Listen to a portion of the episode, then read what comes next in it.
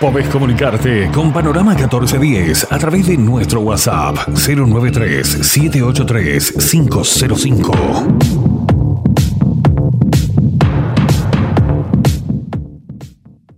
Bueno, como lo anunciábamos al principio del programa, ya estamos en línea con Pablo Ferreri. Buen día, ¿qué tal? ¿Cómo le va?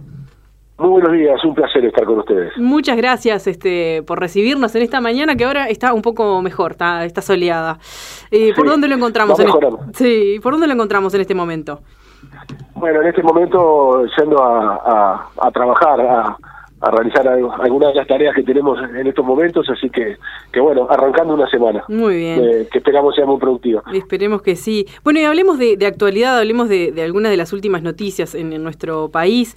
Comencemos con respecto a, la candidatura del presidente del Frente Amplio, a la presidencia, perdón, del Frente Amplio, del actual presidente del PIT-CNT, Fernando Pereira, que bueno, continúa sumando apoyos de diferentes sectores. ¿Usted cómo lo ve?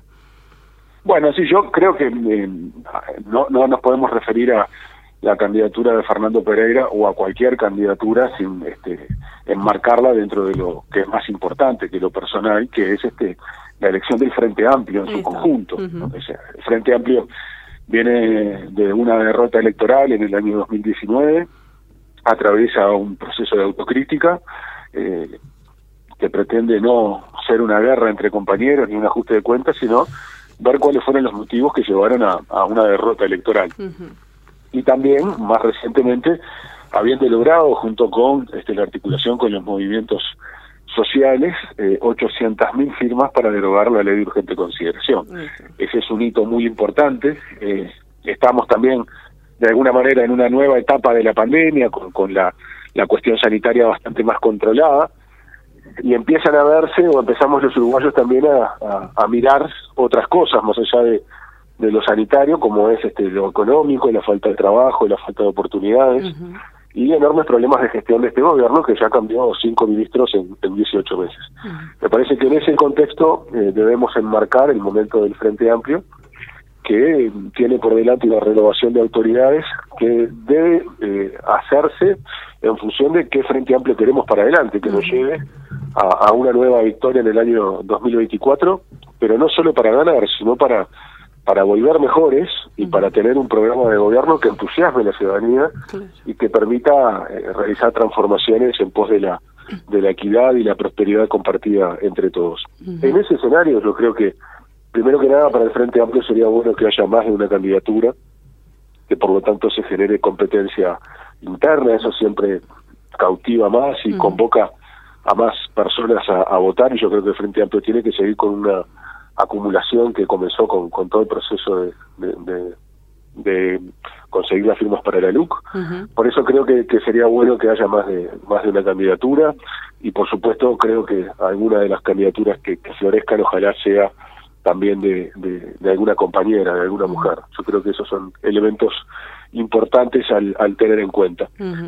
Después eh, hay, hay, hay candidaturas que, que eh, son las que hoy están más arriba de la mesa, como la de Gonzalo Civila del Partido Socialista y la de Fernando Pereira. este Yo creo que eh, son muy buenos compañeros. Después hay también otros nombres. este Yo no, no voy a tomar en este momento partido todavía por ninguna, pero creo que el Frente Amplio en, cualquiera de las opciones electorales que se están manejando eh, tiene muy buenos eh, potenciales presidentes del Frente Amplio, ¿no? Este, Fernando Pereira claramente es eh, un hombre de diálogo, de consensos y es un, excelente compañero, un excelente compañero que ha hecho una notable tarea al frente del, del pit Obviamente hay allí algunos algunas cuestiones vinculadas a los tiempos, o Fernando Pereira es alguien muy necesario para seguir adelante con la campaña para, para el referéndum, porque va a haber referéndum, y por eso eh, los tiempos a veces pueden ser un poco complejos en este momento,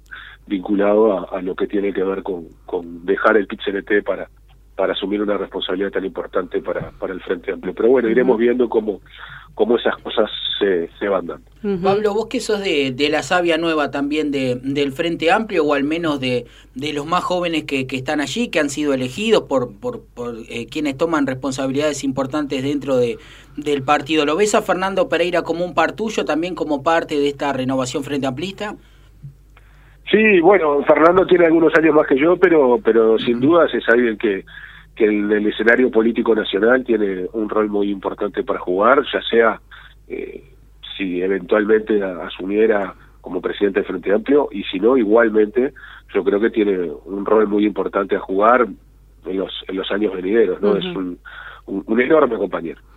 Bien, este Pablo, y hablando de, años venideros y de lo que usted mencionaba recién, ¿no? Esta autocrítica, autocrítica del Frente Amplio, el, inminente referéndum, ¿cómo ve el, escenario y todo lo que se viene esto post pandemia? Y me refiero al ámbito económico, social y político.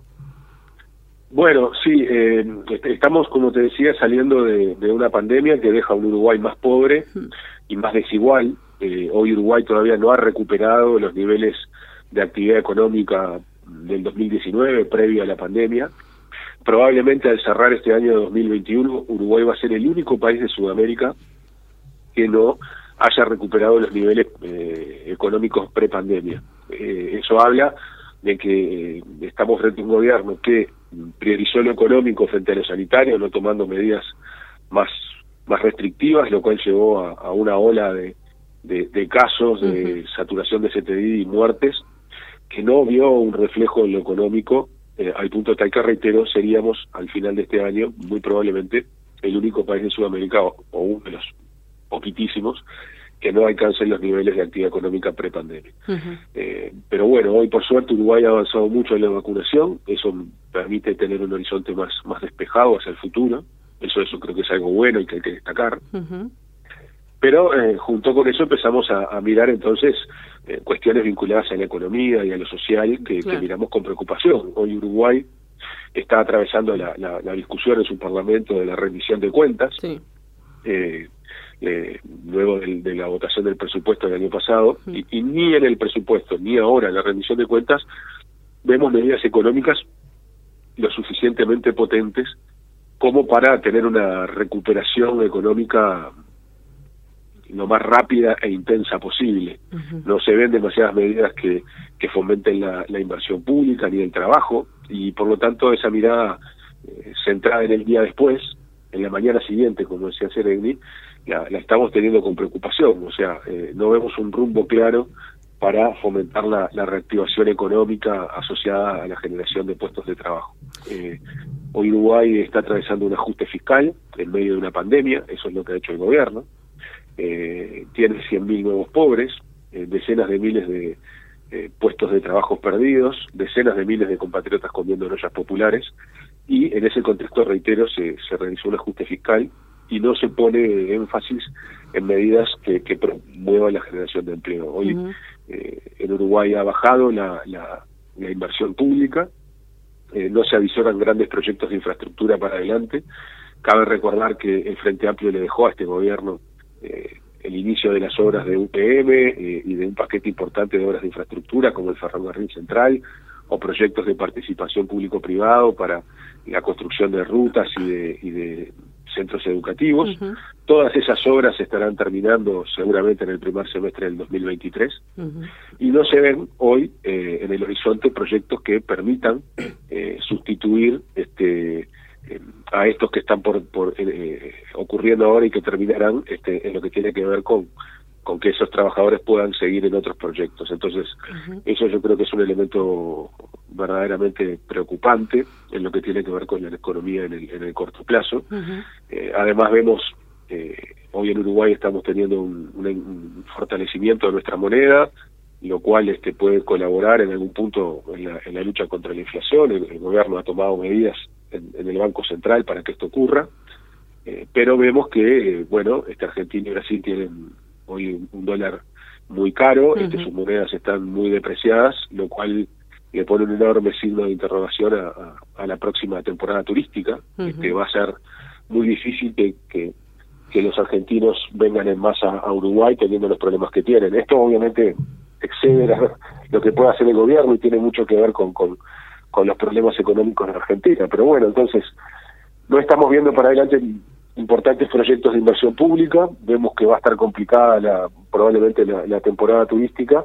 Eh, yo creo que el gobierno podría, puede y debe hacer más en materia de poner énfasis en, políticas públicas activas para la, creación de puestos de trabajo. Este, y bueno, ahí yo creo que va a estar una de las principales discusiones de aquí en adelante, ¿no? En un gobierno que, reitero, está teniendo además de una línea ideológica muy cerrada, muy dogmática, muy muy centrada en, lo fiscal, eh, está teniendo además de, una mirada que yo entiendo humildemente equivocada, está teniendo además problemas de gestión importantes, ¿no? Este, reitero, este, hemos visto cómo este, en menos de un año este, se fue eh, sin pena ni gloria quien, venía a, realizar las políticas sociales, como el, caso de Pablo Bartol. Eh, vimos también cómo este, fue eyectado de su cargo el ministro de Ganadería, en, alguien que no venía realizando una buena gestión en un área fundamental para el país. Y en los últimos días vimos este, cómo entre propios correligionarios del Partido Colorado hubo acusaciones de falta de transparencia y de eventual corrupción. eh, todo eso este, nos hace no ser muy optimistas con, con la gestión de este gobierno que supuestamente, como decía el eslogan de su campaña, estaban preparados. Bueno, la realidad es, es, es porfiada y nos muestra las cosas tales como son y hoy vemos que no hay tal preparación. Ante este eh, rumbo no claro, ¿no? Como usted dice, eh, ¿qué, es lo que se debe hacer? O sea, sacando una fotografía del momento actual, porque esto es un tema que preocupa a la población en general, ¿no? Este, ¿qué, qué, qué, para dónde se podría arrancar? ¿Qué se podría hacer? Eh, porque seguir como en esta incertidumbre tampoco es este, muy sano para nadie. No, bueno, yo creo que en el caso nuestro, del Frente Amplio, eh, lo que corresponde es realizar una, una oposición responsable, ¿no? O sea, eh, marcar aquellas cosas con las cuales no estamos de acuerdo, cuando se sigue un rumbo que entendemos no es el correcto, tratar de incidir para que ese rumbo vaya en beneficio de, de mejoras para la sociedad en su conjunto, eh, y tener una fuerte alianza con los sectores sociales, académicos, sindicales, culturales, para acumular fuerzas para incidir en el rumbo del gobierno y sobre todo también para preparar eh, el camino hacia, hacia el 2024 donde esperemos que se puedan retomar rumbos que miren más lo colectivo que lo, que lo individual. Bien, y por último, porque ya estamos este, casi eh, finalizando el tiempo de la entrevista, en cuanto al referéndum que usted decía, bueno, habrá referéndum, este, bueno, ¿cómo se preparan de cara al mismo? Bueno, yo creo que, que viene una etapa de, de, salir a recorrer mucho el país. No, no llegó el Frente Amplio a, recoger, el perdón, el Frente Amplio y los movimientos sociales no llegaron a recorrer, a, a recolectar 800.000 firmas sentados atrás de, de un escritorio ni, ni hablando por los medios solamente, que es muy importante, sino que esto se gana caminando la calle, recorriendo, conversando puerta a puerta con los vecinos en Montevideo, en Canelones y en todos los departamentos del país eh, va a ser una, una, una pelea cuadra a cuadra, casa a casa, timbre a timbre, y, allí de, vuelta la alianza entre el Frente Amplio y los actores sociales va a ser fundamental. Bien, Pablo, tengo una, una curiosidad, bueno, usted es hincha confeso de, de Peñarol, se ha vuelto el campeón del siglo en estos días. Bueno, sí, eh, volvió, no me tocó, no salí sorteado, espero espero en la próxima poder estar alentando al cuadro de mis amores, que, que, la verdad que viene muy bien a nivel internacional. ¿Cómo, Vamos a estar ahí eh, dejando la garganta. ¿Cómo lo ve? ¿Llega a la final Peñarol? Digo, si bien los rivales que les toca son todos parejos, son todos difíciles como es de esperar, pero Peñarol está también. Los demás equipos dirán, bueno, mira, hay que enfrentar a Peñarol, que también es complicado. Sí, Peñarol por tradición y por nivel de juego actual, este, yo creo que tiene muchas chances de pasar. No, como decís vos, no va a ser fácil, ¿no? La vamos a tener que pelear, pero bueno, eh, Peñarol está acostumbrado. Bien, vamos arriba Pablo, entonces gracias por, por la entrevista, por las palabras a, aquí a, a Panorama 1410. Bueno, les mando un enorme abrazo y, y un gran saludo a la audiencia. Gracias Pablo, hasta la próxima, chau chau. Chau chau. Puedes comunicarte con Panorama 1410 a través de nuestro WhatsApp 093 783 505.